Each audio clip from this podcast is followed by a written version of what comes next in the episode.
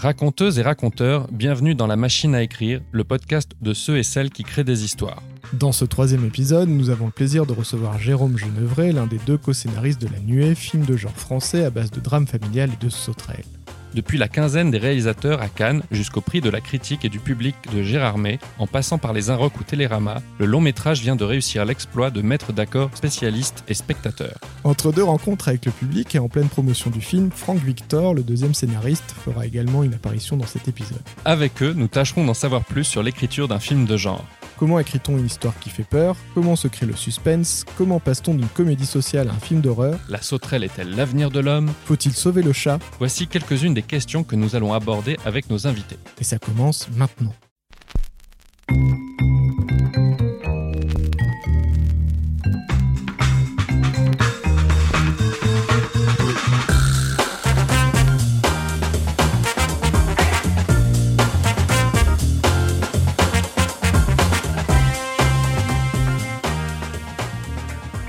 Jérôme, pour démarrer notre podcast, nous avons une question rituelle et importante. Qu'est-ce qui fait une bonne histoire?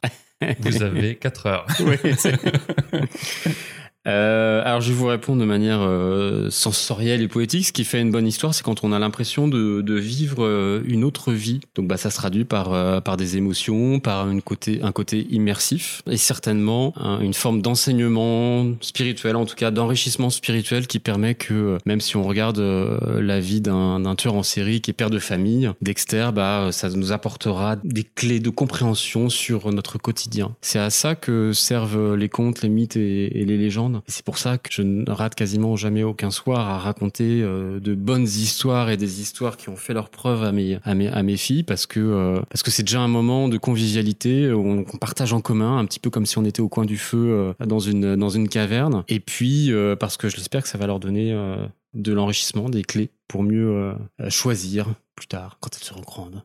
Bah, Justement, dans la nuée que tu as coécrit avec euh, Frank Victor, il y a pas mal de questions de, choix. Bah, attends, ah, d'abord, est-ce que tu peux nous pitcher l'histoire? C'est l'histoire de Virginie, une femme euh, mère de deux enfants, dont une adolescente, et euh, son mari est mort, et elle essaye de subvenir aux besoins financiers d'une ferme qu'ils sont en train de, qu'ils exploitent. Et la solution qu'elle a trouvée, c'est de faire de l'élevage d'insectes comestibles, en l'occurrence des sauterelles. Elle a aussi une volonté de, de changer le monde à son échelle et donc de faire des choix qui soient euh, écologiques. Et euh, elle va confondre en fait les moyens et euh, la finalité. C'est-à-dire que ça va devenir obsédant, euh, son besoin de réussite pour protéger ses enfants, mais euh, elle va mettre malheureusement de côté un petit peu ses enfants au profit de son nouveau bébé que va être cette nuit. Et euh, là, tel que tu le racontes, ça a l'air très euh, intellectuel et tout ça, mais c'est un film de genre. Puis c'est une comédie surtout, on rit beaucoup.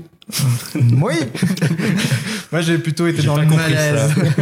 mais euh, comment tu le définirais, toi? Est-ce que c'est un film d'horreur? Est-ce que c'est un film de malaise? Est-ce que c'est un drame? Qu'est-ce que... Avec euh, Franck, euh, Franck Victor, donc mon, mon, mon ami et euh, co-scénariste, on voulait euh, faire un, un drame familial horrifique. Euh, nos modèles, euh, c'est euh, principalement les films d'horreur des années 70 et un petit peu des années 80, mais même encore avant. Alors dans les années 70, je pense en particulier aux, Dents de la Mer euh, de Spielberg. Dans les années 80, je pense à, La Mouche. euh, on, a pensé à La Mouche de David Cronenberg, ou par exemple Les Oiseaux de Hitchcock. Et de manière générale, ce qu'on aime, c'est euh, cette jonction, enfin, ce, ce mélange entre les contes, où on va aller vers une métaphore qui va être appuyée grâce à un élément fantastique qui permet de prendre des libertés par rapport à, la réalité, mais c'est toujours au profit d'une histoire intime entre quelques personnages. Qu'est-ce qui a déclenché euh, l'histoire? C'est les sauterelles Cette envie de drame familial? À l'origine, c'était euh, des questions euh, écologiques en fait. En me posant des questions sur comment améliorer notre alimentation, en lisant des articles sur ces possibilités d'alimentation avec des insectes qui permettaient de limiter le- l'empreinte carbone, de limiter les ressources d'eau pour un apport en protéines très très fort. Donc là, il y avait cette première réflexion là que j'avais mis dans un autre coin, et puis euh, j'avais euh, envie de euh, faire un compte écologique qui soit pas culpabilisant. Moi, j'ai la conviction que si on veut s'en sortir d'un point de vue de l'écologie, il faut pas dire qu'on va tous mourir et que c'est la faute des générations passées, mais au contraire essayer de s'unir Et le meilleur moyen de s'unir, c'est par, euh, c'est par l'amour, sans vous dévoiler euh, la, le déroulé de, de l'histoire de, de, de, la nuée, pour donner un message d'espoir, mais sans mettre de côté euh, la gravité de, de la situation. Donc c'est pour ça qu'on a un drame familial horrifique. Et du coup, comme c'est un drame familial horrifique, il y a des médias qui ont qualifié le film de croisement entre Ken Loach et Cronenberg. Ça t'a fait plaisir ça? Ah bah oui, carrément, oui. Oui, carrément. Alors Cronenberg, ça on le revendique clairement, on est moins glauque que, que lui, je, je pense, mais euh, de Cronenberg, on retient son, ce, ce, ce cette noirceur et cette euh, âpreté qu'on retrouve euh, principalement dans la bouche, mais dans Crash. Euh. On sent justement le, les hommages, moi je trouve, quand on voit le film. Est-ce que c'est des fois visuellement, il y a des clins d'œil? Est-ce que c'était écrit dans le scénario et ça venait de toi Ou est-ce que c'était des des apports du réalisateur C'est impossible de dire en fait parce que c'est c'est euh, c'est un film qui euh, qui s'écrit à deux mais avec euh, juste qui a eu euh, sa part d'auteur. Juste qui est le prénom du réalisateur. Voilà. Juste Philippot. un film, ça. voilà. Juste Philippot qui est euh, qui est le réalisateur et qui a eu qui a eu sa part d'auteur et euh, respectueux de, euh, de, de de notre histoire. Ça a été un travail successif, mais dont le résultat on est tous les trois très fiers et ça aurait été un film différent si s'il n'y avait pas eu Juste, si on l'avait pas si on l'avait pas écrit bien entendu. Mais donc c'est vraiment c'est vraiment le côté collectif en fait. Puisqu'on est sur le les influences et tout, je sais pas si on avait prévu d'en parler après, mais est-ce que je peux demander si la chèvre, c'est une référence à Jurassic Park? Alors c'est drôle que tu poses cette question-là, parce que quand on a fait des présentations avec euh, Franck Victor en, salle, on nous a posé cette question. Oui. Clairement, c'était pas une référence pas consciente. En revanche, nous sommes tous les deux très fans du premier Jurassic Park. Et, euh, effectivement, cet épisode de la chèvre intervient pile au, au milieu, au midpoint où euh, l'horreur apparaît euh, réellement dans, dans, le film. Mais c'est ça qui fait plaisir, c'est de se dire voilà, nous on a une proposition et puis euh, après ça, il y a une réinterprétation. Et les spectateurs peuvent s'approprier le film et y voir autre chose. nous, très, c'était beaucoup plus euh, pragmatique, c'est-à-dire que les chefs sont des animaux domestiques.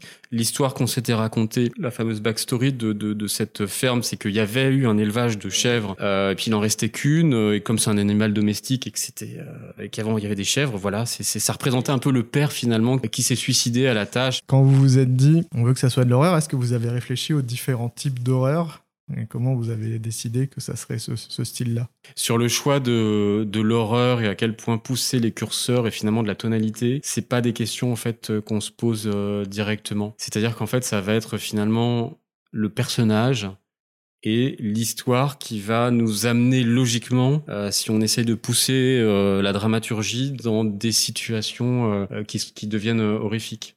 Alors bien sûr, quand on, veut raconter une histoire, on va choisir un, genre. Mais nous, on s'est toujours dit, le genre, c'est secondaire. On veut déjà écrire une histoire. Et à chaque fois qu'on avançait dans l'histoire, on retirait, si j'ose dire, la couche de genre pour se dire, est-ce que l'histoire fonctionne encore? Ça reste que ce conflit intime, familial entre trois personnes ou deux personnes marche même à la limite, est-ce qu'on peut remplacer les sauterelles par euh, une autre addiction, une autre, euh, un autre, euh, une autre obsession au, travail? Ça doit marcher. Donc après, c'est, tu vois, c'est vraiment des choix de, de, de, de, de goût en fait, et, surtout des choix organiques. Ouais, ce que j'ai beaucoup apprécié en parlant de genre et en parlant d'horreur, parce que comme je te disais tout à l'heure, je suis pas un grand fan de, de ça. Ouais, je crois qu'il faut qu'on avoue que ni Mike ni moi ne supportons les films d'horreur. Et du coup, il y a peut-être des gens qui n'aiment pas trop les films d'horreur, qui se disent est-ce que je vais aller voir la nuée ou pas? Et alors, ce qu'on peut dire sans, spoiler, c'est qu'il y a quelque chose que moi j'ai énormément apprécié, c'est que oui, ça met une tension pas possible, c'est fascinant, c'est captivant, mais il n'y a pas de scare jump, il n'y a pas de mécanique euh, d'horreur, c'est-à-dire il n'y a pas les gros coups de violon d'un coup qui vont te faire sursauter, mais tout ça c'est artificiel. Là, tout est créé par euh, justement l'histoire, l'ambiance, l'imagerie, les tensions dramatiques entre les personnes de la famille, euh, les problèmes, comme tu disais, les allégories sur l'addiction, sur ce signal à la tâche, la, presque la misère sociale en fait qui peut être vraiment aussi terrifiante. Et tout ça se mélange avec le, le, vrai genre, mais sans jamais avoir recours aux, petites astuces faciles qu'on a des fois dans des, dans des films d'horreur. Donc si on n'aime pas les scare jump euh, et sursauter et avoir peur de cette manière-là, on peut aller voir la nuée parce qu'il n'y a pas de scare jump. Ça, ça faisait partie de notre euh, cahier des charges qu'on s'est fait en interne, comme euh, le premier point dont je vous ai parlé, c'est toujours voir si l'histoire fonctionnait sans genre, sans horreur. Une histoire, c'est avant tout une histoire, puis finalement après, en fait, on choisit le genre. Vous prenez par exemple E.T., ça commence, ça, il y a eu une version version qui était un film d'horreur, puisque Spielberg était plutôt dans cette logique-là à l'époque, pour finalement devenir un, film où l'extraterrestre, c'est comme un animal de, de compagnie. Quand on me propose des projets de genre dans la bande dessinée, on me dit toujours, alors moi je voudrais faire un western. Et souvent, j'ai des auteurs qui n'ont pas d'histoire à raconter mais ils veulent faire un western. Donc ils sont tellement pris dans les codes du genre qu'ils ont oublié qu'il fallait que ça raconte quelque chose. Et je sais plus quel livre, peut-être toi t'en souviens, mais qui, utilise cet exemple d'E.T. Quand Spielberg pose la prémisse de son film, c'est la scène où euh, ils sont dans la cuisine, le grand frère est en train d'aider la mère à faire la, vaisselle, et le gamin euh, joue tout seul. Et le grand frère dit, Elliot, tu pourrais nous aider. Et Elliot dit, eh ben non, j'ai pas trop envie. Et son grand frère lui dit, Elliot, tu penses qu'à toi. Et là, Spielberg pose une prémisse très lourde. Il dit, Elliot ne pense qu'à lui. Puis Elliot va rencontrer E.T. Au début, il va s'en servir comme un, petit animal de compagnie, comme tu disais, Jérôme, avec euh, le, tu sais, la scène du chapeau où il ah déguise comme un jouet. Puis ensuite, ils deviennent amis. Et puis à la fin, Elliot, euh, la fleur euh, est en train de faner, Elliot est en train de faner, et puis finalement, E.T. s'en va. Moralité de l'histoire, si on aime les autres, on les aime plus que soi. Et donc, il raconte une histoire d'amitié, ce qui lui donne ce caractère universel. C'est comme la liste de Schindler, à la base, c'était une comédie. Hmm? c'est délicat, mais je pense qu'ils ont juste prononcé. J'aime bien que tu... doute je, je, me suis dit, si c'est une blague, il va falloir qu'il l'assume. je la couperai au montage. C'est ça. Mais euh, ouais, non, ça, c'est très, c'est, très juste ce que tu dis, Yannick. C'est que, effectivement, si on choisit un genre et qu'on a envie de faire un film de fantôme, par exemple, ou, euh, ou un film de survival, on va se retrouver avec une histoire qui va être très dirigée par euh, l'intrigue, fameux plot euh, driven, ce qui, bon alors là c'est que mes goûts personnels, mais euh, je je kiffe pas en fait en tant que spectateur, et c'est pour ça que j'aime moyennement les séries parce que c'est souvent très plot driven et que pour moi, ben une bonne histoire, c'est une histoire qui est, qui est menée par par un personnage qui va faire des bons choix, des mauvais choix, peu importe, mais c'est lui en fait qui va déclencher le monde autour de nous, et ça euh, je pense que ça, ça parle plus aux, aux êtres humains, puisque on est nous, on est toujours caractère driven en fait. On, est, on, est, on essaye de, croire qu'on peut être plot driven avec euh, le destin, euh, d'autres, d'autres croyances, mais non, en fait, nos choix, c'est nos choix et la perception dont on voit notre environnement, c'est ce qui va définir notre, notre, notre conscience. Donc en fait, tu es assez d'accord avec nos derniers invités, Léonie Arthur, qui disait ce qui fait une bonne histoire, c'est avant tout les personnages. 100%, ouais. ouais 100%. On revient à ça. Et, euh, et, ça, c'est aussi une question qui se pose dans le, dans le jeu vidéo, parce que le jeu vidéo, par exemple, c'est presque par essence aujourd'hui, avec les fameux mondes ouverts, c'est très plot-driven. Si en plus on rajoute une couche qui est euh, euh FPS, donc enfin à la, première euh, personne, on est encore moins dans, dans, la caractérisation des personnages. Et moi, j'ai beaucoup de mal à rentrer dans ce type de, de narration où finalement tout arrive par la fatalité. Bah, c'est pas ça la vie en fait, c'est pas la fatalité. En regardant le film, on s'est aussi demandé euh, comment on écrivait le suspense. Comme tu le disais tout à l'heure, euh, c'est pas un film dans lequel on s'attend à la prochaine séquence. Moi, il y a plein de moments où je me suis dit ah ils vont pas là où je pensais qu'ils allaient. Constamment. Ouais. Et, du coup, c'est hyper agréable parce qu'effectivement, on évite d'enchaîner les poncifs du genre. Comment on, quand on est face à, alors, déjà, peut-être tu peux nous expliquer comment vous écrivez à deux et comment on fait pour se dire bon bah là, je vais pas tout dire parce que. Euh, comment on écrit à deux. Alors déjà, Franck, euh, Franck Victor et moi, on se connaît depuis super longtemps. Le plus, plus de 20 ans, on a pratiquement euh, commencé le cinéma ou presque ensemble. Vous étiez à l'école ensemble Non, non, on s'est, on s'est rencontrés euh, quand j'étais en train de réaliser avec un pote une web série à l'époque où il n'y avait pas encore YouTube. Dailymotion. Donc voilà, et lui était comédien en fait, et on s'est rencontrés là-dessus sur un des épisodes que je que je tournais, et puis on puis on a, on a, on a continué. Et lui, à l'époque, avait une carrière de, euh, de, de comédien. Moi, j'étais dans la réalisation, euh, production et réalisation de pubs et de courts métrages. J'essayais de, de faire mon premier euh, long, long, métrage. Et chemin faisant, bah, on s'est vraiment rejoint sur sur la sur la narration en, en faisant les mêmes masterclass, en se posant des questions sur sur les méthodes. Et on le fait toujours aujourd'hui parce que c'est c'est un truc qu'il faut réviser, répéter, euh, affiner en, permanence, et en se passant souvent des scénarios qu'on écrivait en ayant des, bons conseils. Et après, ce qui est intéressant, c'est que voilà, donc je reviens à ce que je, à ce que à ta question, c'est que comme on se connaît depuis depuis longtemps, Euh, on connaît nos défauts et nos qualités, on arrive à maintenir notre ego à, quelque chose qui est, qui est très raisonnable. Et surtout, quand on a une frustration, on en parle, comme il faut faire normalement quand on vit en couple ou avec des amis intime, ce qui permet de désavancer les choses. Et ce dont on est sûr aujourd'hui, c'est que euh, on n'est pas capable de dire dans le scénario qui a apporté euh, telle idée ou qui fait telle modification, et même en fait cette question n'a pas d'intérêt et ne se pose pas. Dans la même logique, quand l'un a une idée entre guillemets euh, de génie, je dis mais bien entre guillemets parce que quand on a une nouvelle idée, on pense qu'elle est super. L'autre fait vraiment euh, euh, nous permet vraiment de savoir en fait où on, en est. Et si l'autre n'est pas convaincu, c'est pas une question d'ego, c'est que soit l'idée n'est pas bonne, soit elle n'est pas bien exprimée, etc. Ou si à un moment, je pense à certaines scènes, l'autre n'était pas convaincu d'une direction de la scène, on se fait confiance. donc ça, ça permet de, pas mal bosser. Avec Franck, en fait, on, a un peu des esprits qui sont un petit peu différents et complémentaires. Alors que moi, je suis plutôt euh, analytique, euh, là où Franck est plutôt euh, créatif à 360. Donc moi, je suis le mec un peu un peu psychorigide. Non, il faut que ça rentre dans la structure narrative.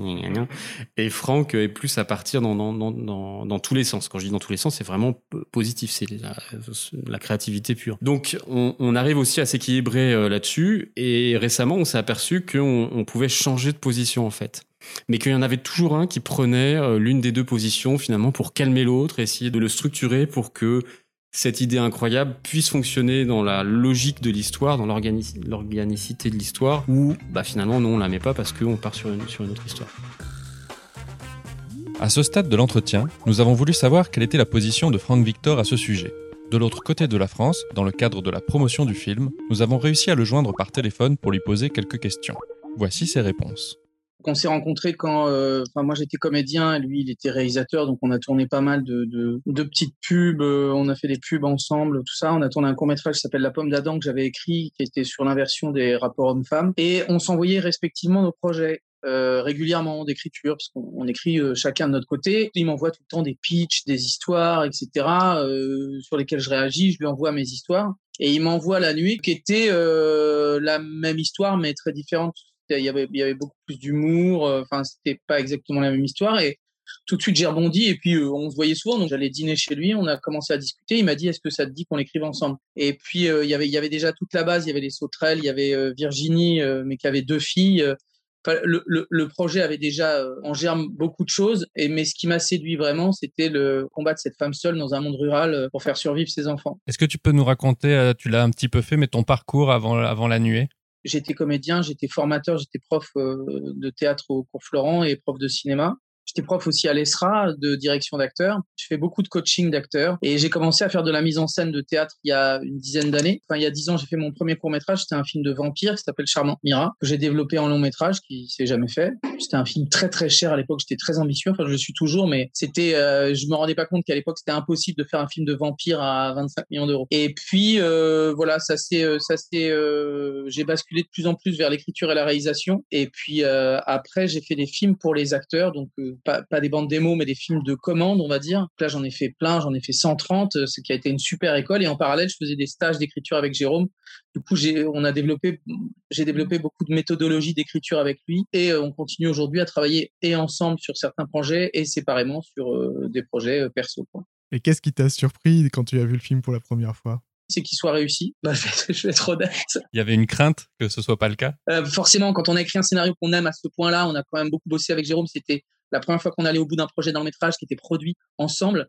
Et euh, on avait très peur qu'il y ait des choses qui soient ratées, quoi. Et euh, le film était pour nous réussi de A à Z. Il n'y avait pas de, il y a pas de fausses notes. il y a des choses sur lesquelles juste a mis un accent plus prononcé. Donc tout ce qui est aspect social, il y avait, y avait, y avait des contrepoints d'humour dans le film qui ont complètement disparu. Mais ça, c'est pas du tout grave parce que c'était une tragédie de toute façon. Après, euh, tout ce qui est des personnages, de l'image, c'est comme ça que je visualisais le film avec Jérôme. Donc vraiment, ça a été c'est ça qui est le plus surprenant, c'est que c'est le film qu'on voulait voir. Et ça, je m'y attendais pas du tout parce que les retours de scénaristes qu'on a, c'est euh, c'est jamais le film qu'ils voulaient. Alors juste à, un univers particulier, l'écologie était déjà là, mais je veux dire sur l'aspect social est plus fort. Nous, je pense que si on l'avait réalisé, l'aspect genre aurait été plus fort. Mais après, c'est exactement la même histoire. Les personnages, on les visualisé comme ça. La grosse différence, c'est euh, Karim qui s'appelait Pierre et qui était un viticulteur du coin un peu bedonnant. Ça, c'était vraiment juste qui voulait euh, avoir cette modernité-là, qui voulait absolument euh, Sofiane dans le film. Et, et je trouve que l'idée marche super bien. Donc, on est d'accord. voilà, ça marche de façon géniale. Ou dans le scénario que vous avez écrit, c'est quoi la scène que toi tu préfères? La scène finale parce que la scène finale elle raconte tout le film en fait hein, ce qui se passe entre la mère et la fille c'est le film il est là en fait. Et depuis le début les sauterelles c'est très important dans le film mais c'est pas ça qui se joue.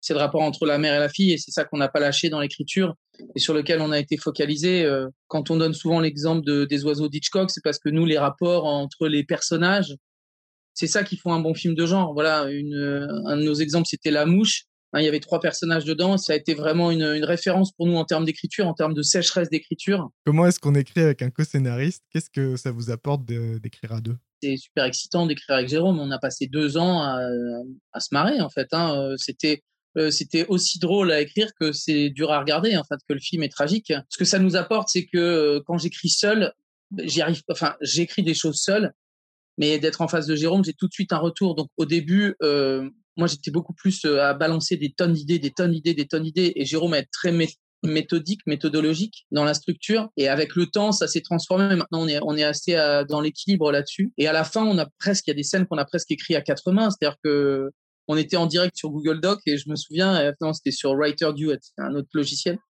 Et on écrivait en direct en même temps certaines scènes. Mais la plupart du temps, c'était plutôt du ping-pong. Quand on écrit seul, en fait, on écrit un truc, on se dit ah c'est génial, puis après pendant une semaine on se dit non mais c'est pas bien, puis au bout de deux semaines on dit ah, c'est vraiment pas bien. On va beaucoup plus vite en fait à deux. Sans trop spoiler le film, est-ce que tu te rappelles d'un passage du script euh, qui vous a posé problème et comment vous l'avez euh, résolu? On avait une scène euh, d'attaque du village par les sauterelles. On avait une grande scène de genre parce que notre producteur nous disait faut envoyer du bois, faut qu'il y ait une attaque de sauterelles, machin.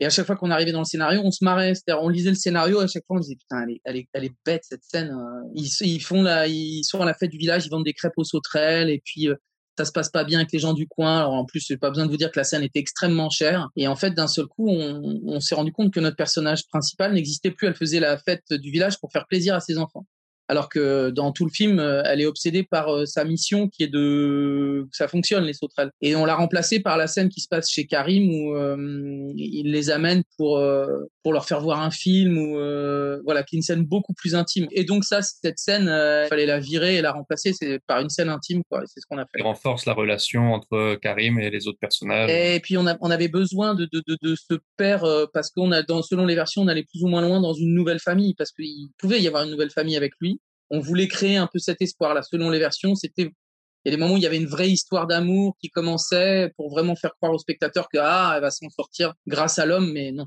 Vous avez été sélectionné pour la semaine de la critique du Festival de Cannes. Vous avez reçu le prix de la critique et le prix du public à Gérardmer. Comment s'est passée cette expérience? Alors, malheureusement, Cannes, bah, on n'y était pas. Donc, on avait le label, on était très contents. Euh, moi, je vais à Cannes, je suis allé à Cannes 10, 12 fois euh, comme acteur et euh, j'ai eu une fois une montée des marches pour le scaphandre et le papillon dans lequel j'avais joué et euh, j'ai coupé au montage, donc je l'ai découvert dans la salle.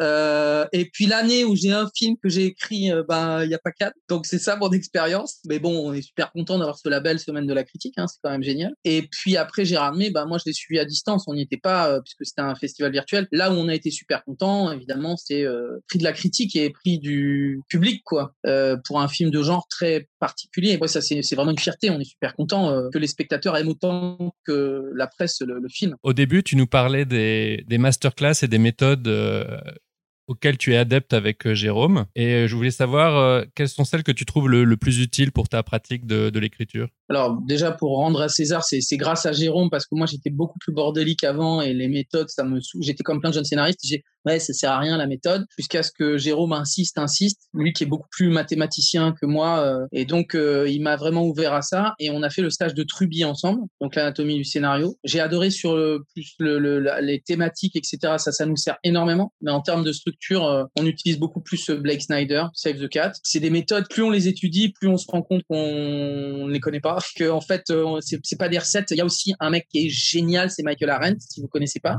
c'est le gars qui a écrit Little Miss Sunshine et Toy Story 3, notamment, qui travaille pour Pixar et puis plein de grands studios hein, maintenant.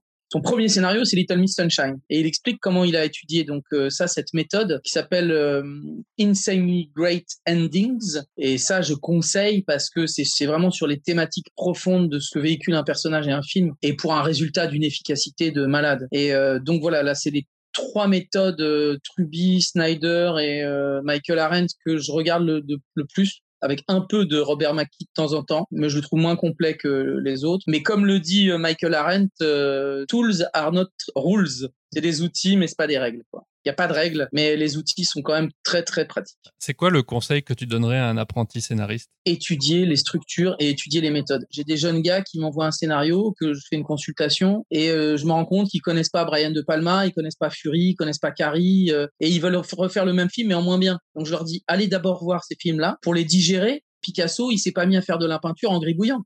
Il a gribouillé à la fin parce qu'il savait ce qu'il faisait. Donc vraiment de d'étudier, de, de, bosser en fait. Il faut travailler, il faut étudier les structures, il faut les connaître, les structures dramatiques, les thématiques. C'est hyper important. Après, il faut être dans la créativité. Par moment, il faut tout foutre à la poubelle et se laisser aller. Euh, l'écriture, c'est comme l'architecture. Quoi. Si on n'a aucune méthode, ben, le bâtiment il va pas tenir debout. Enfin, malheureusement, le film va se faire, mais il va pas forcément être intéressant. C'est quoi tes prochains projets? Alors là, je travaille sur une, euh, une série, donc fantastique. Je peux pas en dire grand-chose parce que là, je suis en pleine... Euh, là, tu es au scénario aussi? euh, Scénario et, réel. On a plusieurs projets avec Jérôme. On a deux projets qui nous tiennent à cœur de films de genre. Il y en a un qui est plus humoristique et l'autre qui est beaucoup plus dur sur, sur le, le, pouvoir des femmes, enfin sur, sur les sorcières. Voilà, puis là, je viens de tourner une web série fantastico-humoristique qui s'appelle Je suis l'autre. Donc là, j'ai fait 14 épisodes de 4 minutes. Euh, j'ai un distributeur et puis donc ce sera une diffusion plateforme web, euh, je sais pas trop, mais c'est une série plus euh, un public un peu plus ado. C'est un, ça se passe dans une société matriarcale et c'est un jeune mec qui a un double qui est macho et il a des crises de schizophrénie et il est terrorisé et il veut absolument tuer son double qui a priori vit dans une autre dimension, une dimension patriarcale où les hommes ont le pouvoir. Les, les femmes n'arrêtent pas de s'interroger ah bon c'est possible? Mais malheureusement oui. Bref voilà. Est-ce que le, succès euh, critique de, et les prix reçus par la nuée, ça t'aide justement pour tes futurs projets? Ah bah oui, je veux dire là, les producteurs y répondent. pas tous, hein, pas tous, hein, et pas vite, pas forcément, parce qu'on n'est pas, voilà, on j'ai écrit un scénario avec Jérôme et grâce à Jérôme, et donc ils répondent, voilà, déjà. Donc euh, on communique, euh, on parle, je parle avec eux, j'ai des rendez-vous. Maintenant, après, pour que les projets se fassent, c'est c'est encore reparti pour, euh, pour beaucoup d'heures de, d'heures de, plaisir. Mais ouais, euh, bah, merci d'avoir participé. Bah, merci à vous, merci beaucoup, c'était chouette. Et euh, bon courage pour, pour la suite de la promo et puis pour longue vie au film. Merci à vous. Bah, merci à toi. et, et, impatient d'entendre ce podcast et puis tous les autres. Bah, hein, ça a chouette. qu'il y en aura beaucoup. On t'envoie le lien. moi aussi. Salut. À plus. Ciao. Ciao.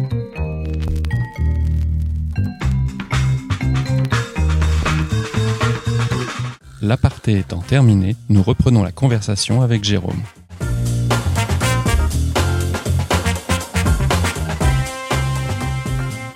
Ça, c'était l'introduction de comment, mais après, la question, c'était comment on écrit le, suspense. Ah oui. Euh, bah, je pense que là, c'est vraiment la structure.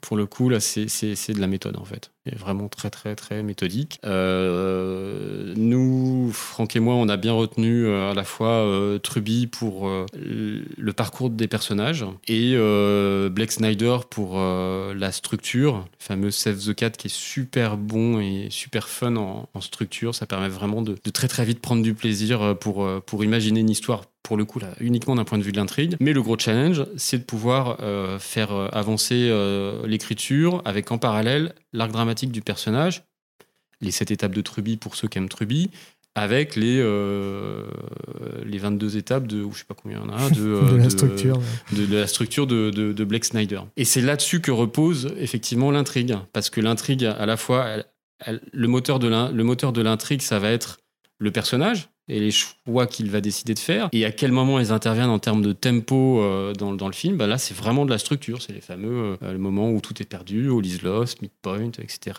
Et donc l'idée c'est vraiment d'écrire avec deux pistes, euh, c'est un peu comme un logiciel vidéo ou un logiciel audio quand on édite, on a plusieurs pistes et ben là c'est pareil, on écrit avec Puisqu'on est dans la technique et qu'on parle de logiciel, est-ce que vous aviez utilisé un logiciel, genre Final Draft ou le logiciel de, de Truby même qui, qui, qui vend? Ou est-ce que c'était juste un traitement de texte et, et vous vous échangiez des docs avec Franck euh, il y, a eu de tout en fait. Alors pas pas Oil Draft parce que je, moi je le, enfin je, je, le pige pas, ce logiciel, je le trouve plus compliqué que Word et on est haut quand même quand on parle. la dernière fois. Si, Léonie a dit pareil. on est haut quand même quand même parce que Word c'est quand même compliqué. Hein, euh, donc euh, on a on a utilisé des, des, des, logiciels de mind mapping Parce que ça, ça permet vraiment de garder une vue d'ensemble et de structurer ses idées en représentation visuelle et de manière non linéaire. Ça, c'est indispensable pour, euh, pour comprendre ce qu'on fait quand on est en phase de conception et quand on est en phase de réécriture. Parce que la réécriture, c'est vraiment là où c'est Tu crucial. te de- souviens du nom pour les, pour les gens qui nous écoutent? Euh, alors, il y en a un qui s'appelle Simple Mind. Comme le groupe des années Le 80. Et euh, il y, en- il y en a plein. hein. Ouais, ouais. Il y en a un autre qui, qui- qui vient de sortir qui est vachement bien, qui s'appelle Miro. Qui a en plus l'avantage d'être collaboratif, où on peut mettre plein de- de- de- de- de- d'images, d'assets euh, multimédia. C'est vraiment, il est vraiment cool. Et euh, puisqu'on en est au quart d'heure euh, geek, moi, il y a un logiciel que je surkiffe, ça s'appelle Causality d'Hollywood Camera Work, qui est une boîte italienne, comme le nom l'indique. Euh, et euh, qui pour moi est le, le nirvana puisque c'est euh, à la fois un logiciel d'écriture, donc un traitement de texte assez classique mais adapté euh, aux particularités de l'écriture de scénario, mais aussi un logiciel de mind mapping et un logiciel de, euh, de pistes euh, De chaînage. de, de chaînage de, de- des différentes couches en fait de ton histoire. Et tout ça évidemment est synchronisé. Donc quand on modifie une scène, bah paf, ça le répercute dans le dans le dans le dans, dans le schéma de ton histoire. Ou au contraire, quand tu déplaces un- une scène dans ton histoire, ça va la modifier dans ton script, mais en t'avertissant éventuellement des liens de causalité. Et c'est bien le truc qui est important dans une histoire. C'est presque ce qui définit une histoire, c'est les liens de causalité. Donc c'est super euh, c'est super agréable. Il y a plein de scènes qui disent beaucoup de choses sans dialogue dans ce film. Et on se demandait justement comment tu l'écris ça. Alors déjà, ça c'est vraiment de l'élagage au cours des versions. C'est écrire un scénario. euh, je, je- je pense que l'activité artistique la plus proche, c'est euh, la sculpture. C'est-à-dire tu retires, tu retires, tu retires de, de version en version. On retire des dialogues, on les factorise. Ça c'est mon côté euh, mathématique. Euh, et c'est la même chose pour les personnages. Au début, quand on écrit, il y a trop de personnages, mais parce qu'on fait presque une fonction à un personnage, et puis après on s'aperçoit, bah non, faut aussi factoriser les personnages, ça les rend plus riches, et la dramaturgie euh, en gagne. Et puis après, ça c'est aussi euh, le travail de, de- du réalisateur, de Juste Philippot, des, euh, des comédiens, qui parce qu'ils auront eu cette matière première qui est déjà assez, euh, assez, assez- relativement sèche, enfin assez euh, pas trop verbale, vont pouvoir encore aller plus loin en dramatisant, ce qui est vraiment le propre du cinéma, c'est-à-dire en montrant sans expliquer avec, euh, avec des dialogues. Et alors, comme tu parlais de ça, il y a eu combien de versions Est-ce que tu sais T'as une notion? Alors peu, Ouais. euh, puisqu'en fait on a eu trois versions euh, de script, D'accord. donc la fameuse continuité dialoguée, la troisième version était la version de mise en prod. Donc assez peu, ouais. Ouais, assez peu et sur une durée qui a, qui a été un peu moins de deux ans euh, d'écriture. Alors quand on est arrivé euh, en Quand résidence, tu, euh, quand tu dis deux ans d'écriture, c'est vraiment le moment où vous dites allez, on se met et on l'écrit, mais vous y avez déjà passé plusieurs mois, voire années à réfléchir au sujet, ou deux ans à partir du moment où j'ai une idée de scénario et on arrive à la version finale? alors ça, dans ce cas-là, ça ferait trois ans. C'est-à-dire qu'en fait, moi j'ai fait, il y a une première année où j'ai euh, fait un ou deux traitements et je creusais, enfin je, je déblayais un petit peu le, le terrain. Le film, euh, enfin l'histoire à l'époque s'appelait euh, Happy Meal. Il y avait plus du plus d'humour. Euh, ça s'est appelé après le plat de résistance. Donc là, on sentait qu'on allait un peu plus vers le Il y avait déjà Le drame. à l'époque? Ah oui, le point de départ, c'était des Oui, sauterelles qui étaient carnivores et qui se rebellaient plus ou moins contre leur principal prédateur, qui était l'être humain. Et on était toujours dans un environnement qui était euh, une ferme, euh, un peu isolée. euh. Donc là, il y a eu un premier travail pendant une année de conception qui m'a vraiment permis d'un peu mieux comprendre les personnages et où où je voulais aller. Franck euh, Victor est venu au bout de cette, euh, de cette première année. On s'est inscrit à la première résidence euh, d'écriture de films de genre Sofilm et on a été choisi. Et c'est à partir de là où il s'est passé un peu entre un an et demi et deux ans pour écrire trois, nouvelles versions du traitement avec les résidences et, euh, et trois euh, versions euh, du scénario. Alors pour les gens que ça intéresserait, comment il faut faire pour être choisi dans une résidence? Alors ce qui est très bien avec ces résidences en fait, c'est que le choix s'est fait sur l'anonymat. Ah d'accord. Et c'était euh, un, un groupe qui s'appelle les lecteurs anonymes, donc un, une- un groupe de, euh, de, de lecteurs de script en France qui ont fait des fiches de lecture comme ils font euh, habituellement euh, chez euh, Studio Canal, Orange, SND, etc. Qui ont fait cette, une première shortlist et puis bah, après il y a, il y a eu une deuxième sélection, mais euh, Donc c'est vraiment sur le mérite du scénario uniquement. Quoi. bah oui, ouais. Super. Et dans, quand tu parles de ton- ta première version de scénario, tu dis bon, c'était les sauterelles, elles se rebellaient. Ça fait un peu penser à arachnophobie, tu vois. On est enfermé dans une. Eh oui, film des années 80 Voilà. qui nous a traumatisés. Quand est-ce que la dimension euh, peut-être de la, la- la partie euh, plus sociale de cette femme euh, qui doit faire un travail aussi sur elle-même de deuil et tout ça est arrivée? Alors je, re- je, je fais juste une petite digression sur, sur arachnophobie, phobia. Faut- oui, je, en anglais, ça devait être arachnophobia. Il y a eu celui-là, mais il y en a eu un plus récemment moi, qui m'a euh, vachement euh, inspiré. C'était phase 4 de Soul Base. Soul Base, euh, grand graphiste des années euh, 40, 50, 60. Euh, il a fait de nombreuses affiches de films et des génériques euh, de films, notamment ceux d'Hitchcock, très graphique. Et il a fait un seul film qui était celui-là, qui est un truc génial, avec des fourmis en fait qui euh, qui décident de se rebeller contre euh, l'humanité en fait en, les attaquant euh, à la, hauteur, à la, taille des fourmis, mais au nombre des fourmis. Et c'est hyp- hyper fort et très minimaliste. Je vous le conseille. Pas facile à trouver, mais je crois qu'il a été réédité en, Ouais, je en crois qu'il DVD. est ressorti il y a pas longtemps. Euh, et donc ta question. Ma question, c'était, t'évoques donc euh, une, une famille seule dans une ferme, des sauterelles qui se rebellent contre l'humanité, et puis finalement, quand on voit le film aujourd'hui, quand même toute une question sociale, le travail de deuil de l'hé- de l'héroïne, il y a, il y a un, un truc sur la précarité, sur euh, quand est-ce que tout ça est arrivé? Alors le, le les sauterelles, euh, l'aspect écologique, économique, on va dire, c'était c'est la partie visible de l'iceberg. Donc ça c'est le sujet en fait. Et, euh, et quasiment en même temps, juste un petit peu après dans le travail de, de, de, de, conception de l'histoire, arrive la question de mais qu'est-ce qu'on a envie de raconter, qu'est-ce qui nous touche euh, profondément, le fameux euh, thème. Et là, euh, on est tombé d'accord, Franck et moi, pour des raisons différentes, mais on se rejoint vraiment là-dessus. C'est ce qui nous intéresse, nous, c'est la construction ou la déconstruction familiale. Et c'est vraiment là-dessus profondément que que le film est. D'où cette ce, ce huis clos euh, et cette euh, ré- réconciliation euh, dans la famille. Donc euh, l'écologie, l'aspect économique, la, la, satire éventuellement capitaliste était là dès le départ mais euh, c'est vraiment que la partie euh, la partie visible. Et je pense que plus le film avance moins on parle de ça pour arriver euh, voilà au, au cœur de l'histoire. Et quand le réalisateur et le producteur, j'imagine, parce que le producteur, il a dû dire ça, ça va coûter cher, ça moins, on a des effets spéciaux, il va nous falloir des, des élevages de sauterelles. Quand tout ça arrive, comment ça modifie votre scénario? Bah, c'est très excitant parce que ça permet de euh, encore une fois de dramatiser donc de moins en montrer et de mieux s'interroger sur la portée sur le sens des scènes. Donc de euh, de refaire une, une- au moins une passe d'écriture pour pour mieux raconter l'avantage des résidences au film c'est qu'ils ont fait euh, quelque chose qui est inhabituel qui est dès le traitement euh, on a rencontré euh, une personne des effets spéciaux on a rencontré euh, une personne de Studio Canal euh, qui euh, sont venus nous donner leur point de vue à la fois de la faisabilité en termes de post-production et du positionnement marketing du, euh, du film. Et ça, ça nous a énormément permis d'arbitrer artistiquement. On n'a pas écrit euh, en fonction de, des effets spéciaux ni en fonction d'un marché, mais d'avoir ces données qui habituellement sont des données auxquelles les auteurs n'ont pas euh, accès parce qu'ils sont très très très loin dans, au début de la chaîne de, de pré-production, pour ainsi dire. Je pense que ça nous a permis d'arbitrer beaucoup plus, euh, d'arbitrer rapidement et peut-être de faire, de gagner une version euh, du, euh, scénario final. Juste Filippo, quand il a, il a, il a eu le scénario, il a eu, euh, il a dû faire face à des contraintes particulières de budget, de lieu, euh, aussi une contrainte de type euh, la DAS, c'est-à-dire que euh, l'enfant qui joue euh, Gaston euh, à un âge où on peut pas tourner euh, toute l'année, il y a des, donc c'était pendant les grandes vacances, mais surtout il y a un nombre d'heures euh, maximum par jour, donc il a dû aussi faire des petits ajustements pour pouvoir euh, raconter l'histoire avec ces contraintes-là. D'où le côté vraiment collectif, euh, je dirais, à trois de ce, de ce film. Et est-ce que c'est dur de tourner avec des sauterelles? Parce qu'elles jouent très très bien dans le film. c'est incroyable.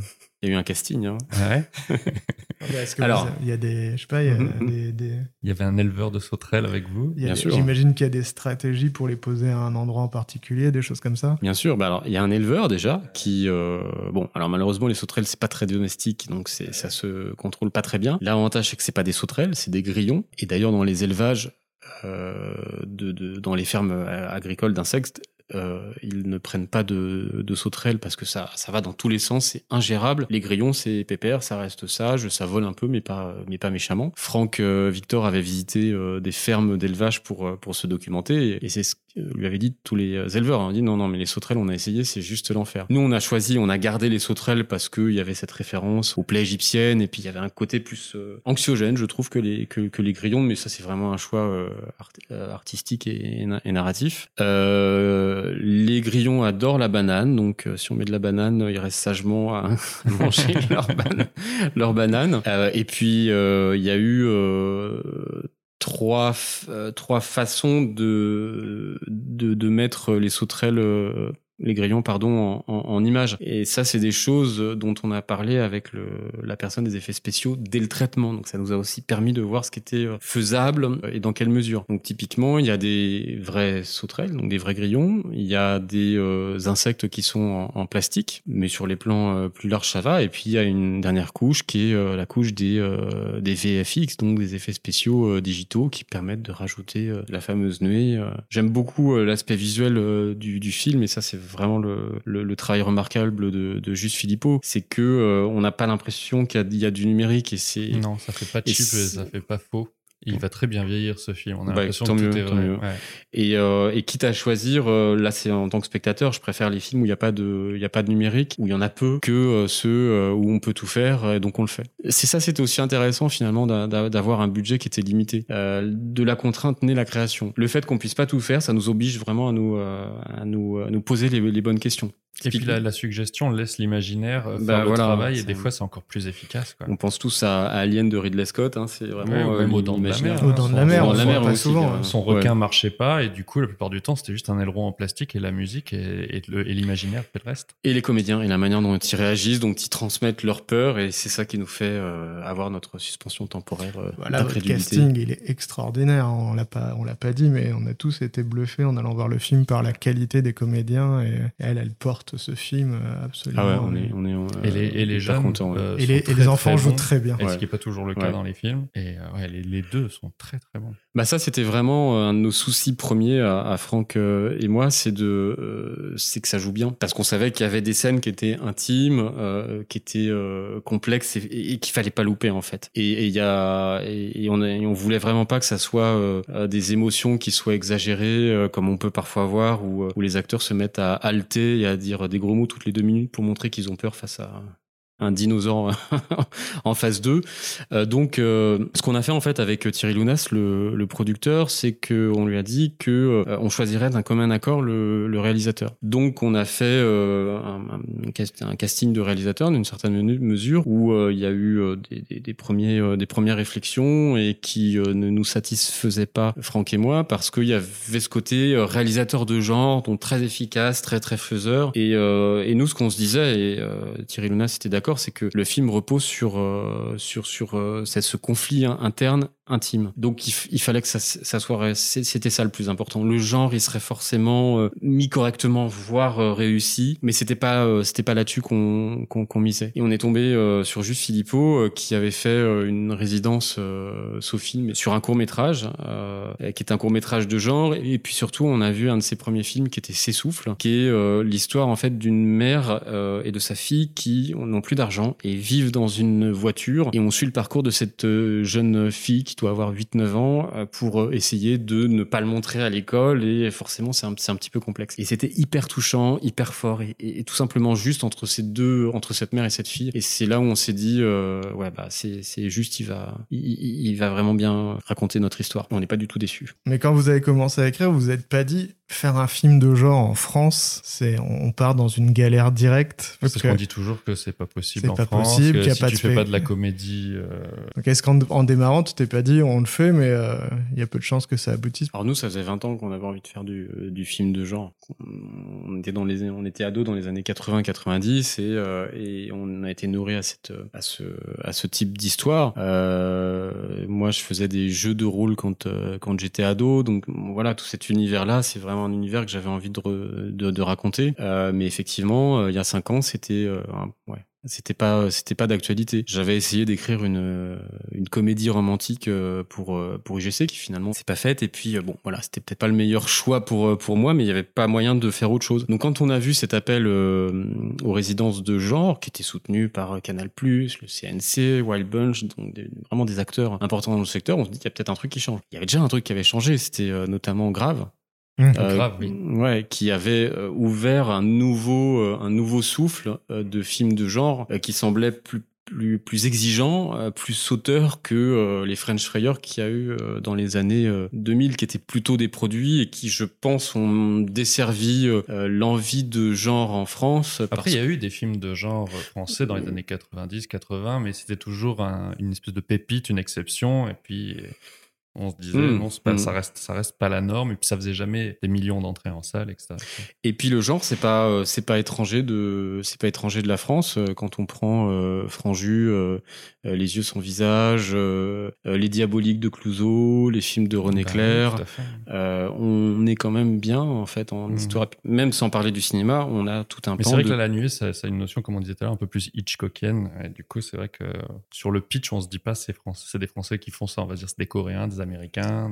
Bah, et puis on s'inspire en fait de, de, de multiples choses. Euh, Spielberg et Scorsese se sont inspirés de la nouvelle vague pour certaines libertés qu'il n'y avait pas dans le cinéma hollywoodien pour la digérer et produire des trucs de dingue. Nous, on s'est inspiré de, Spielberg euh, euh, de, et de ses films des années euh, 80 ou de Hitchcock. Et puis voilà, on... Netflix est arrivé vraiment après, juste en termes de distributeurs. Ils n'ont pas eu de, rôle euh, avant, avant que le film soit terminé. Ah non, non, c'est vraiment à la, à la fin, c'était une vente euh, Wild Bunch qui était un coup malin euh, dans le contexte. Parce que là, le film est sorti au cinéma depuis mercredi 16 juin et il va être disponible partout dans le monde, ailleurs sur Netflix. Donc Un, mois après euh, sa sortie euh, salle France. Voilà. Donc je sais pas quand l'épisode sortira, mais bientôt. Et du coup, euh, avec tout ça, là, parce que quand même la critique est, euh, on peut dire, dithyrambique, on peut dire ce mot-là, je pense que tu t'en rends compte. Netflix qui dit, bon, bah, moi je le prends pour le monde, est-ce que euh, ta carrière a changé? Est-ce que tout le monde t'appelle? Est-ce que Spielberg t'a appelé? Est-ce que, euh, est que tu peux nous dire des trucs sur ce que tu vas faire après, à part le jeu vidéo?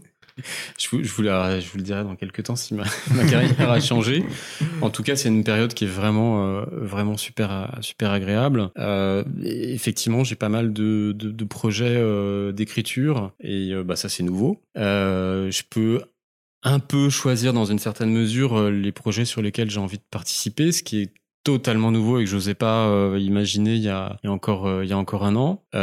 Donc c'est des choix de projets. Ça débloque le long métrage que je veux faire, euh, que j'ai écrit euh, à peu près un petit peu avant la nuée, mais en même temps que la nuée, ça dépendait des, versions, ou des Dents Longues, donc y a un film de, euh, de vampire en milieu de start-up, pour un petit peu mettre du poil à gratter sur la dictature du cool de, de ces sociétés au management moderne. Et là, c'est bien parti, puisque j'ai j'ai le casting, donc avec Déborah François dans le rôle principal, Nadia Fares dans le rôle de celui de, de la méchante vampire, on a un distributeur qui est, euh, qui est Alba Film. Et là, tu réaliserais celui-là aussi? Et là, je réaliserai euh, celui-là, ouais. ouais. Et t'as senti que ça t'a facilité l'avancée de ce projet-là, Ouais, euh, ouais, ouais, le ouais, succès, de- en tout cas critique de la nuée. pour ah oui, oui, sans problème, ouais. ouais. Mm. Donc, euh, C'est chouette. youpi. Pour finir sur la nuée, quelle est la scène que tu préfères dans ton script? Et est-ce que c'est la même dans le film? Et quelle est la scène que tu aimes le moins a posteriori? La scène que je préfère le plus dans le film, c'est une scène euh, qui n'était pas dans le script.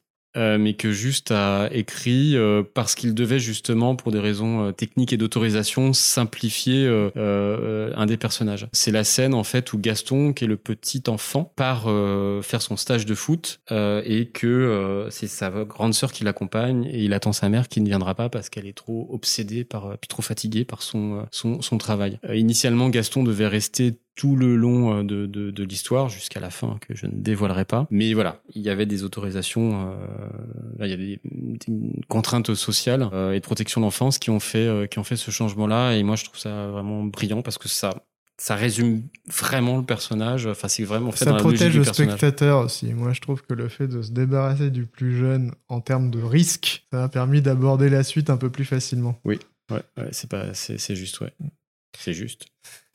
Et celle que et alors celle que, que t'as le moins aimée euh, a posteriori, mais pas forcément dans le film, peut-être dans ton scénario en lui-même. Hein. J'ai pas assez de recul en fait.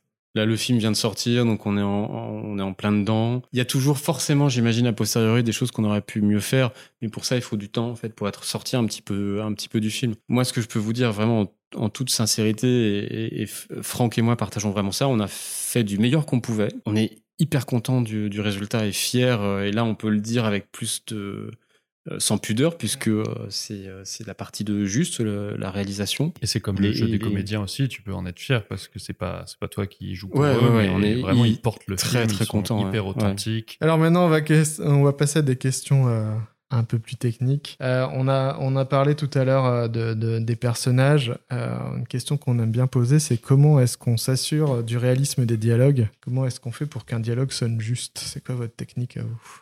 Euh, bah, c'est le nombre de versions aussi. hein. Enfin, c'est la réécriture qui fait qu'un dialogue va sonner juste. Euh, les premières versions des dialogues, c'est toujours beaucoup trop explicatif et, les personnages n'ont pas encore leur, euh, leur propre voix. Le- nous, le moyen qu'on fait euh, pour vérifier euh, de la, de la qualité Enfin, de la véracité d'un dialogue et de sa simplicité, c'est déjà de faire des dialogues courts et que à chaque fois se demander euh, c'est quoi le désir de quel est le désir de notre personnage? Est-ce qu'il est en train de euh, de répondre euh, à son désir Et c'est ça en fait qui va créer euh, la, double lecture entre ce que le personnage veut mais ne va pas dire et ce qu'il est obligé de dire parce qu'on lui pose une question. Et il y, y a toujours cette cette dissonance en fait. Ce qui fait que euh, le personnage va, euh, va, va, va jamais vraiment répondre à la question qu'on lui pose, ou il va avoir toujours un plan caché, et ce plan caché, c'est le fameux euh, désir. Je pense que c'est un moyen d'avoir des dialogues euh, qui sonnent juste. Est-ce que vous les jouez entre vous? Est-ce que par exemple vous les, vous les dites à voix haute pour vérifier que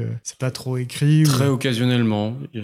On n'a pas ressenti euh, le, besoin. Et puis, bien entendu, quand euh, les comédiens font euh, les répétitions, le mise en bouche, ils vont changer des choses parce qu'ils auront leur, leur, leur lecture, leur compréhension du personnage, mais elle ne sera pas diamétralement différente de ce qu'on a écrit si nos personnages ont bien été caractérisés. Et est-ce que vous êtes là à ce moment-là? Parce que nous, on parlait de Suliane Brahim, qu'on trouve vraiment extraordinaire. Ouais, fabuleuse. C'est- terre de la comédie française, une grande actrice. Est-ce que euh, à un moment, euh, quand elle dit bah moi cette phrase je la verrai euh, différemment, est-ce que ça se joue à un moment où tu es là encore, ou est-ce que ça se joue directement avec le réalisateur? On n'était pas là à ces, à ces moments parce que euh, parce qu'on s'était mis d'accord avec juste pour euh, lui laisser après euh, l'espace nécessaire. Il, est arrivé très tard dans le dans l'écriture puisque il est arrivé après l'écriture et il a eu peu de temps pour euh, faire sa préparation euh, et son tournage, donc euh, faire le casting, les répétitions, euh, les lieux. Enfin, c'était vraiment un rythme d'enfer. Ce qu'on a fait pour ça, c'est qu'on a fait plusieurs sessions, plusieurs résidences. On en a fait trois euh, avec Franck, Juste et moi, où on s'est tous les trois raconté l'histoire, fait des modifications, pour que vraiment on puisse lui faire une passation qui soit la plus claire et simple possible. Est-ce que quand tu as vu le film pour la première fois, il y a quelque chose qui t'a surpris? Franck et moi, quand on a vu l'histoire, le, le film pour la première fois, il était euh, monté, le mixage n'était pas encore tout à fait définitif. C'était euh, quelques jours avant euh, le premier confinement, donc en mars euh, 2020 Euh, donc on était anxieux parce que euh, forcément, qu'est-ce qu'est-ce que ça allait être? On a été happé par euh, par les personnages en fait pendant toute l'histoire. Euh, et à la fin, en fait, on l'a applaudi, on s'est on s'est serré dans dans les bras parce qu'on était euh, euh, incroyablement content, ému de de voir notre histoire euh, racontée à la façon de, de juste. Tout à l'heure, tu as parlé de Truby. Je sais que t'aimes bien aussi la méthode Pixar, que tu la connais bien et tout ça. C'est quoi le meilleur conseil d'écriture que tu as reçu? Euh, bah c'est déjà c'est d'avoir une histoire en fait. Et une histoire en fait c'est un c'est un moteur dramatique qui est assez simple euh, à exprimer mais qui est complexe à euh, à formuler. Enfin à, trouver. Le principe d'une histoire pour moi c'est euh, c'est un peu comme une équation euh, mathématique. C'est euh, A veut B mais C l'en empêche. Donc on a A qui est un personnage principal qui veut quelque chose, qui veut B, et il va y avoir un adversaire qui va l'en empêcher. Ça paraît trivial, ça paraît simple, mais je vous assure, il y a plein d'histoires qui n'ont pas ça et qui se développent pourtant et malheureusement ne vont pas fonctionner parce que il aura pas ce cœur en fait. C'est une autre manière de, de réfléchir euh, de réfléchir au pitch. Donc euh, c'est simple, une histoire c'est un personnage avec un désir obsessionnel et un adversaire ou plusieurs qui vont euh, l'en empêcher. Deuxième règle qu'on s'applique avec Franck, c'est de pas passer trop de temps sur euh, la backstory. Parce qu'en fait, je pense que la backstory, ça sert pas à grand chose. De l'histoire ou des personnages ou les deux Des deux, en. Euh, qu'on ait un contexte général, qu'on sache d'où on vient, bien sûr, mais une histoire, c'est toujours aujourd'hui et maintenant, c'est en ce moment. Donc, euh, de savoir pourquoi tel personnage est devenu euh, agoraphobe, c'est pas inutile d'avoir euh, en 3-4 lignes la raison de son agoraphobie, mais j'ai presque envie de vous dire, même si on n'a pas la raison, ce qui compte, c'est maintenant. Elle est, elle est agoraphobe, comment elle va vivre au quotidien son agoraphobie? Et je sais qu'il y a des scénaristes ou un peu plus des, des- des comédiens, mais je peux plus comprendre les, les comédiens qui vont en écrire euh, des pages et des pages sur l'enfance, la jeunesse. euh. C'est pour avoir de la matière pour leur jeu, quoi. Ça, je le comprends plus pour, pour les comédiens, et encore. Mais euh, je pense que c'est beaucoup de d'énergie et qu'on et qu'on et de dispersion par rapport à ce qu'il faut écrire. Ça, c'est un point qu'on a déjà relevé euh, dans l'épisode précédent du podcast où on parlait de la description des personnages dans les projets. Tout à L'idée, fait. On reçoit des projets BD et il y a un synopsis qui est souvent assez euh, court et pas assez étoffé et après on va avoir 10 pages de description de personnages alors avec le personnage de face, de dos, de profil, ce qu'il a mangé le matin, ce qu'il aime, ce qu'il écoute comme musique. Mais raconte-moi une bonne histoire qui fait vivre tes personnages et je les rencontrerai. J'ai pas besoin que tu me montres que tu as travaillé là-dessus si t'es pas capable de le faire vivre dans ton histoire donc euh, On trouve la même chose dans les bibles de séries euh, où c'est où c'est assez proche et c'est très orienté backstory. Mais qu'est-ce qui se passe aujourd'hui et maintenant Euh, C'est quoi le désir du personnage C'est c'est un peu plus faible. Alors que c'est ça qui est le plus dur, le plus difficile à trouver et, à, et, à- et que ça soit simple, que ça soit euh, factuel. Il y a un grand conseil, moi, que j'adore de, de Blake Snyder. Dans un de ses bouquins, il met euh, pour savoir si votre histoire fonctionne, euh, imaginez-vous euh, la pitcher à un homme des cavernes. Donc, on enlève finalement toutes euh, les, euh, les- le- tous les habillages, les costumes, la technologie, euh, le contexte pour revenir sur simplement une personne qui a un problème ou qui a un conflit avec un autre humain. Et c'est ça en fait une histoire. Et une bonne histoire, un homme des cavernes peut la comprendre. Hmm. Même s'il sait pas ce que c'est que des sauterelles ou de l'élevage ou un ordinateur. Et vous prenez Star Wars, ça marche auprès d'un homme des cavernes, voilà. Il y a ton père qui, euh, qui, a trahi ta famille et qui est devenu le plus grand méchant de, l'univers. Qu'est-ce que tu fais? Ça, c'est le, Il y a un livre qui s'appelle The Golden Sim, c'est le thème en or. Et tout le livre, je pense que ça fait euh, 120 pages, alors c'est très américain, c'est très mis en scène. Tout le livre ne, ne donne qu'un seul conseil, c'est-à-dire de quoi est-ce que ça parle en une phrase? Et donc, c'est qu'est-ce qui te reste à la fin quand t'as fini le livre, quand t'as fini de regarder le film? Alors, c'est quoi la morale de l'histoire? Souvent, les gens euh, se disent la morale au sens le bien et le mal. Non, non, pas du tout. Quelle est l'idée qui parle de toi que tu, que tu emportes avec? Et euh, ça, je pense que c'est fondamental. quoi. Et à propos de thème, euh, l'autre chose, euh, l'autre obsession qu'on a avec Franck, c'est justement de, de connecter tout, absolument tout, au thème. Une fois qu'on a défini notre thème, euh, éventuellement euh, la valeur opposée, euh, la valeur ironique qui permet d'avoir plusieurs déclinaisons du, conceptuelles du thème, nos personnages, nos dialogues, nos scènes, notre arène, et connectés par une association d'idées au thème. Ouais, et ça se voit, je trouve, dans la, la relation presque amoureuse euh, qui se crée entre les, les personnages dans le film, puis après qui, qui évolue, mais je trouve qu'il n'y a pas de gras. Il n'y a pas de moment où je me suis dit, oh, ça c'est un peu facile, c'est un peu pathos. Vraiment, euh, on voit ces personnages euh, et, et leur distance varier en fonction des moments du film, et en même temps, ça converge vers la fin de manière très directe. Quoi. Et ça, j'ai trouvé ça très réussi. Merci. Et ça crée quelque chose que j'ai vraiment apprécié, c'est une maîtrise du rythme qui est, euh, qui est, qui est, qui est superbe parce qu'il y a beaucoup de films où des fois euh, ça va trop lentement ou alors ça va trop vite. Et là, j'ai trouvé qu'à chaque fois, les scènes s'arrêtaient pile au moment où elles devaient, que les dialogues ne disaient pas plus que ce qu'ils avaient besoin de raconter. Et ça, c'était vraiment appréciable parce que du coup, on est embarqué et le rythme nous te tient, le tient le spectateur du dernier plan, du premier plan jusqu'au dernier et t'es happé, quoi. Merci, grande leçon d'Hitchcock. Hein. C'est euh, quand euh, le personnage a résolu son problème, bah, ça y est, on arrête le film générique. hein. Vous pensez par, je pense par exemple aux oiseaux. Euh, bah, les oiseaux s'arrêtent brutalement, mais parce que en fait, l'héroïne a résolu son problème principal. Enfin, est rentrée de plein fouet dans son problème principal. Elle n'en est pas sortie. Elle est entourée de la belle-mère et de son et de son mari, et euh, elle sera à jamais. euh, euh, euh, elle, elle perd sa singularité dans cette famille qui a été créée. Les oiseaux n'attaquent plus. Ça, c'est intéressant parce qu'on s'est posé la question de cette fin brutale. On va pas dévoiler la fin, mais dans la Non. nuée, il y a une fin euh, qui, qui tombe comme un coup près et qui est très forte. Et c'est assez opposé, par exemple, à, je sais pas, au Seigneur des Anneaux, au final, euh, pour ceux qui ne sont pas contentés de regarder le film, mais qui ont lu le livre, on a donc lu je ne sais combien de centaines de pages quand on arrive aux deux tiers du troisième tome, et on se dit, bon, il a jeté l'anneau, c'est fini Et il reste encore 300 pages. Qui, Ou une qui- demi-heure de film. Voilà, et c'est le retour dans la comté. Et en Ah fait, ouais, mais le- moi je pense que c'est c'est né- c'est nécessaire. Non, mais- C'est-à-dire que Frodon, son but, il a, en fait, lui, il a pas envie de, il a pas envie d'y aller. Il est bien chez lui. Il aime pas les voyages. Donc, euh, moi, j'ai pas senti ça comme un comme un épilogue. C'est-à-dire qu'il avait, il avait résolu son problème externe, qui était faut jeter l'anneau, mais il veut juste redevenir quelqu'un de normal. euh, Alors moi, je l'ai plutôt Ulysse, en senti fait. comme une manière de montrer le changement, d'appuyer, tu vois, le retour Mm. de Sam, qui est sur son cheval à ce moment-là, qui est un peu plus sûr de lui et tout ça. Pour moi, c'est de dire, regardez, finalement, euh, effectivement, la quête, c'était pas jeter l'anneau, c'était changer. Et regarder comme ils ont changé, et, tu vois, les ramener dans la comté. Parce que la, la comté, au démarrage euh, du Seigneur des Anneaux, euh, pareil, c'est plusieurs centaines de pages où on a toutes les sortes de tabac, de Mhm. machin. Donc, les faire revenir dedans dans un temps long.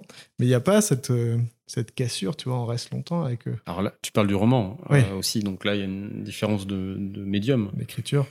Euh, on n'a pas euh, au cinéma le rythme est imposé donc euh, faut pas embêter le spectateur. Mm. Si, si le roman est un petit peu long, euh, tu peux euh, y revenir le lendemain. Si le film est trop long, euh, t'auras pas de, T'as de pas l'impression- Il y a, recommandations. il y a beaucoup de gens qui ont trouvé la fin du film Seigneur des Anneaux trop longue. T'as pas l'impression d'ailleurs qu'il y a beaucoup de films, aujourd'hui, il y a beaucoup de films qui durent 2h40, euh, 2h20, il y a beaucoup de films qui savent pas euh, se terminer. Ah ouais, ouais, ah ouais, moi j'aime bien les films assez courts, hein, Ouais. sauf, sauf s'il y a de l'intérêt. Tu, tu prends par exemple Cameron, ses films sont super longs, mais euh, il n'y a pas de longueur. mais il a des trucs à dire, et il dit bien. Bon, à propos de on aime, on n'aime pas, c'est quoi la dernière histoire qui t'a marqué, qui t'a vraiment plu, où tu t'es dit, ça c'est vraiment bien raconté? Alors il y en a plusieurs. Alors la toute dernière qui est euh, quasiment mon premier film de, de réouverture du cinéma, c'est euh, The Favor de Florian Zeller. Euh, J'ai été hyper, hyper touché, bouleversé, et puis il y a, il y a une...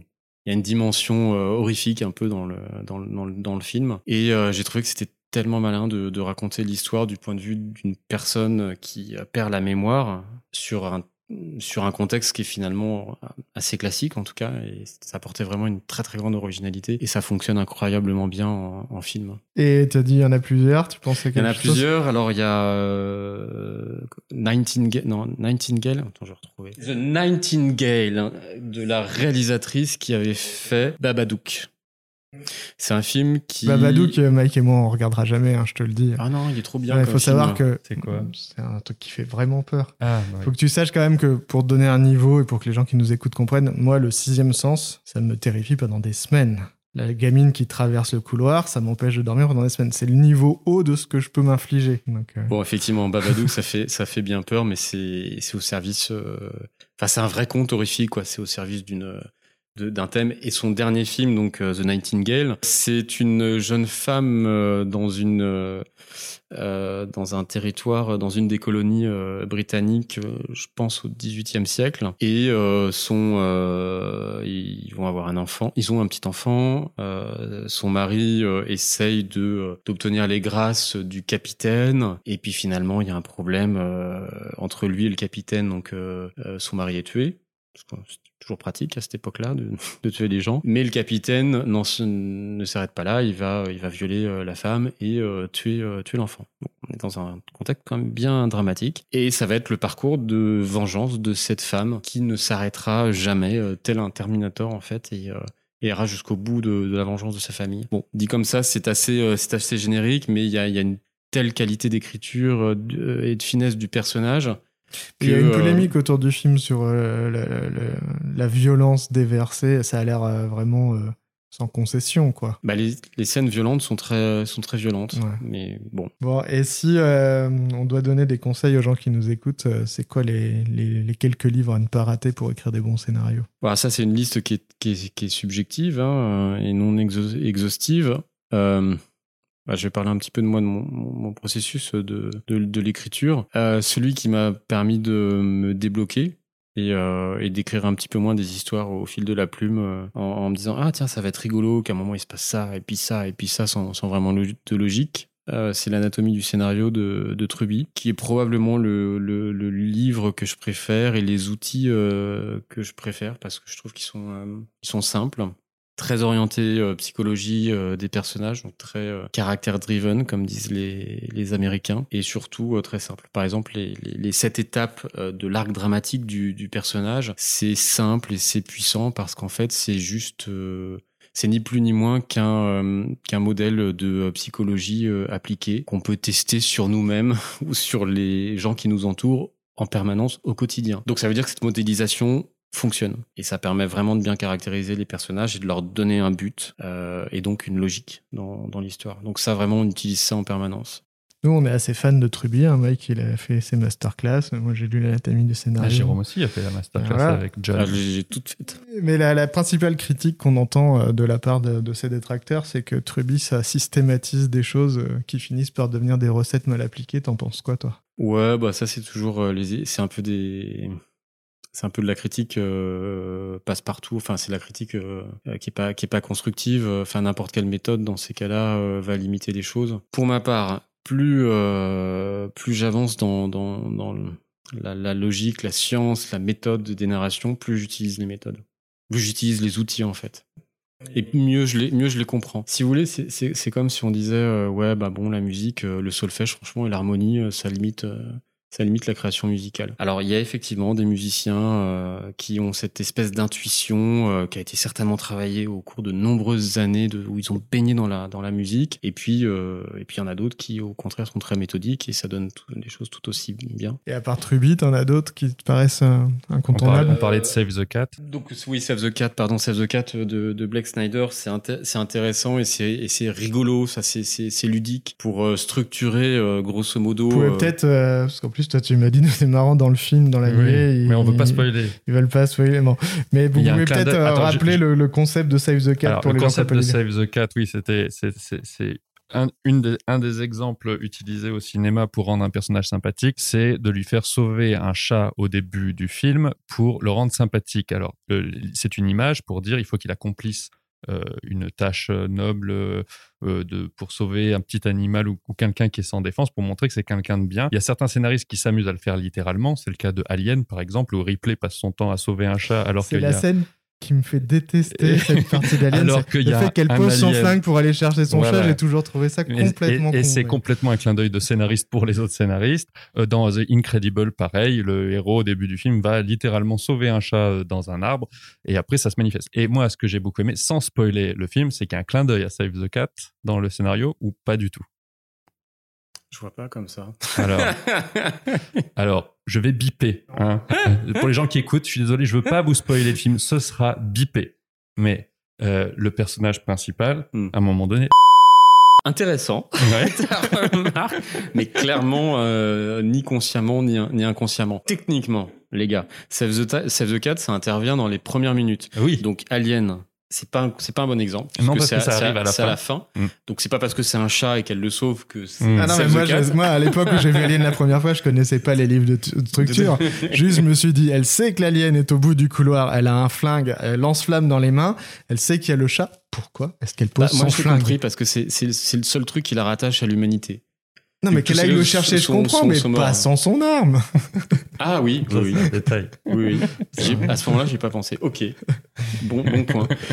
Non, et puis pour revenir donc à Save the Cat, le titre de cette méthode est rigolote et effectivement, il y a un des points euh, qui est qui est qui est cette possibilité de de, de montrer un geste euh, euh, plutôt positif, enfin avec des valeurs positives et désintéressé du personnage principal, ce qui permet après de pouvoir le, charger en, en, en, éléments et en valeurs négatives, parce qu'on se rappellera euh, qu'il a fait quand même quelque chose de bien. Donc au final, c'est quelqu'un de, quelqu'un de bien.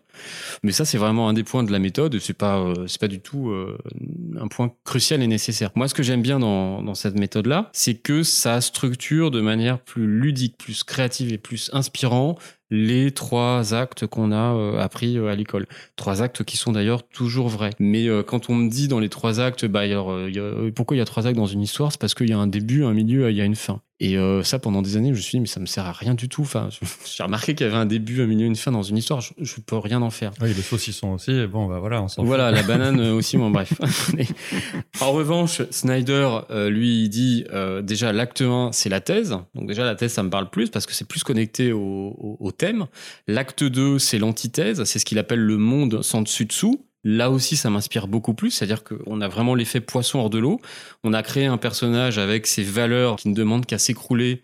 Et c'est exactement ce qu'on va faire dans l'acte 2. On va, on va pousser notre personnage dans, la, dans, dans, sa chambre de torture où on va lui forcer à être confronté à, à son pire cauchemar, à sa plus grosse faiblesse. C'est bien l'antithèse. Et l'acte 3, effectivement, est la résolution des problèmes avec la thèse, qui, la thèse revient à être finalement, euh, qu'est-ce qu'on veut, euh, quel est le thème du film, quelle est la, morale, ce qu'on va retenir, quelle est la vision des auteurs sur un point précis euh, du, de, de, de l'humanité. Donc ça, c'est au point de vue macro. Et après, la grande force de Snyder, c'est d'avoir découpé différents points de passage dans les trois actes qui permettent de, de, de, beaucoup mieux structurer son histoire et de développer vraiment sa créativité. C'est-à-dire qu'à chaque fois, il faut voir ça comme des outils qui permettent de développer la créativité. Un stylo, c'est pas c'est pas une méthode, c'est un outil. C'est la même chose pour euh, pour les différentes euh, méthodes ou les différentes théories qui existent en, en narration. Mais c'est pratique pour écrire.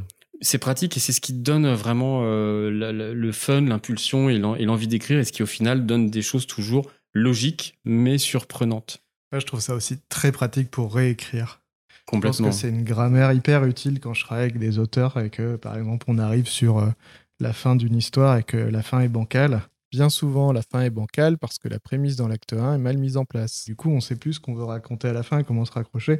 Et le fait d'avoir cette grille de l- lecture et ces outils, ça permet d'avoir la grammaire pour aller chercher les bonnes corrections au bon Ouais. endroit. Mais quand j'ai fait la formation de John Trubich, je, je discutais un peu avec mon ami John, pour faire de mais il me disait, à aucun moment je pense que ma méthode est une recette et qu'il faut l'appliquer du début à la fin aveuglément. Je pense que d'abord il faut écrire une histoire, il faut écrire ce qu'on a dans les tripes, et après on va se rendre compte qu'il y a des choses qui ne vont pas et on peut réparer ce qui ne va pas grâce à ma méthode. Ouais, ouais, c'est pas, pas faux. Et à propos des fins, justement, euh, Yannick, euh, il y a euh, Michael Arndt, qui est l'auteur, le scénariste de de euh, Little Miss Sunshine, de Toy Story 3, euh, et euh, il fait d'autres euh, d'autres boulots, qui a fait une série de vidéos sur son site qui sont absolument géniales pour structurer et expliquer comment on articule une fin. Il prend comme exemple la fin de Little Miss Sunshine, il prend comme exemple Star Wars 4 et, et le lauréat. Donc vraiment des styles différents et, euh, et, et- et vraiment toutes les résolutions euh, thématiques des différents personnages, c'est vraiment une mécanique qui est extrêmement précise, qui est de l'ordre de de la montre suisse et qui l'explique incroyablement bien dans cette vidéo. Je vous conseille vraiment de, de la peut regarder. trouver, tu te rappelles du nom? Alors c'est Michael Arndt, c'est The Good, euh, The Bad and... Et... Attends, je trouve, je trouve trouvé. Non, attends, je chercherai, je le mettrai en lien dans C'est la c'est description. The Good, The Bad, euh, The. euh, Enfin bref, il, il, il, il reprend euh, Mm. le, le titre du, du western de Sergio Leone euh, pour terminer avec la fin super en fait. La mauvaise, la Ouais. bonne et la géniale fin. euh, Ouais. plus. On mettra le lien dans la description ouais. du podcast. C'est ça. Et bien justement, puisqu'on est en train de parler de fin, on arrive à la fin du podcast. Alors comme on a commencé avec une prémisse qui était qu'est-ce qui fait une bonne histoire, on va se, se quitter avec une question qui est quel conseil donnerais-tu à quelqu'un qui veut démarrer à- et commencer à écrire des, des scénarios pour le cinéma? De voir plein de films, de lire plein de scénarios et de, et de lire plein de bouquins. Ah ouais, on peut peut-être peut expliquer qu'il y a beaucoup de scénarios qui sont mis en ligne gratuitement. Ouais, même des Français, ça se Ouais. trouve de plus en plus. Ouais. Euh, et que c'est comme ça en fait. Puis évidemment après il faut pratiquer, faut commencer par des petites histoires sur 2 minutes, 3 minutes, 10 minutes, un, un court métrage parce que ça s'écrit vraiment de la même façon que ça fasse 2 minutes ou euh, 1h30 ou euh, 50 heures dans un dans un jeu vidéo par exemple. Et quand on a quelque chose qui nous paraît euh, bien, qu'est-ce qu'on fait? On l'envoie à qui? Ah ah, ça c'est compliqué hein. On le fait lire déjà à des amis, on en parle à des amis, on le pitch à des amis parce que euh, en fait on a tous un gros avantage en tant qu'être humain, c'est qu'on est capable de reconnaître intuitivement une bonne histoire d'une mauvaise histoire. Ça a un rapport avec notre euh, nos capacités euh, cognitives. On en parlera une autre fois peut-être, euh, mais une personne n'a pas besoin d'être scénariste pour juger de de l'intérêt d'une histoire. Autrement dit. Pitchez déjà vos, euh, vos envies euh, avec le, le, le principe A veut B, mais C l'en empêche à vos amis. Si vous sentez qu'ils sont là, ah ouais, et qu'est-ce qui se passe après? C'est bon signe. vous, C'est bon signe, vous pouvez le développer. N'allez pas plus loin, sinon ça sert, à- ça va être de l'énergie euh, et de la frustration. Euh, bossez, bossez, bossez votre pitch. Et une fois que les amis ont validé, après, ben, on on, écrit. on- on l'envoie à qui? On écrit un traitement, Mm. Euh, donc de 5, euh, 10 pages. Ça, c'est hyper important à spécifier, parce que ça m'arrive dans la bande dessinée, j'imagine que ça arrive dans- chez les lecteurs aussi. Un envoi non sollicité, c'est très difficile de se dire, ah bah tiens, j'avais j'avais que ça à faire de lire euh, 80 ou 100 pages de scénario. euh, parce que dans un premier temps, il faut expliquer un traitement en 4 ou 5 pages pour qu'on puisse se dire, c'est une histoire que j'ai envie de lire ou pas. Sinon, euh, on est à peu près sûr que le scénario va rester sur une pile pendant très très Oui. très longtemps. Et il y a deux raisons pour pas le faire, c'est que euh, quand on est tout seul, aller jusqu'à la V1, c'est-à-dire sans euh, des gens qui vont faire des retours précis euh, et circonstanciés, bah euh, ça sera pas une bonne V1 en fait. J'en ai fait des tonnes des, mauvaises V1 parce que je pensais qu'il fallait en- envoyer ça. Et surtout, quand on écrit un bon traitement, on a 80% de son histoire, puisque écrire un traitement, c'est euh, c'est la partie la plus longue puisqu'il y a toute la partie avant le traitement qui est de la conception de, l'histoire, qui là est à base de fiches, de, points, de, lignes courtes, avant de se lancer vraiment dans, l'écriture. Donc après, vous l'envoyez au producteur. Euh, il y a des producteurs qui vont, euh, vous dire Ah ouais, mais euh, bon, ton traitement est pas mal, mais j'aimerais bien avoir un petit peu ton style d'écriture. Ça, c'est de la foutaise. Parce que si l'histoire est bonne, ils seront convaincus en 10 pages. Très bien. C'est le mot de la fin. Merci Jérôme. Merci de votre accueil, cher Michael et cher Yannick. Et on se retrouve bientôt, Yannick. Avec un auteur qui fait rire.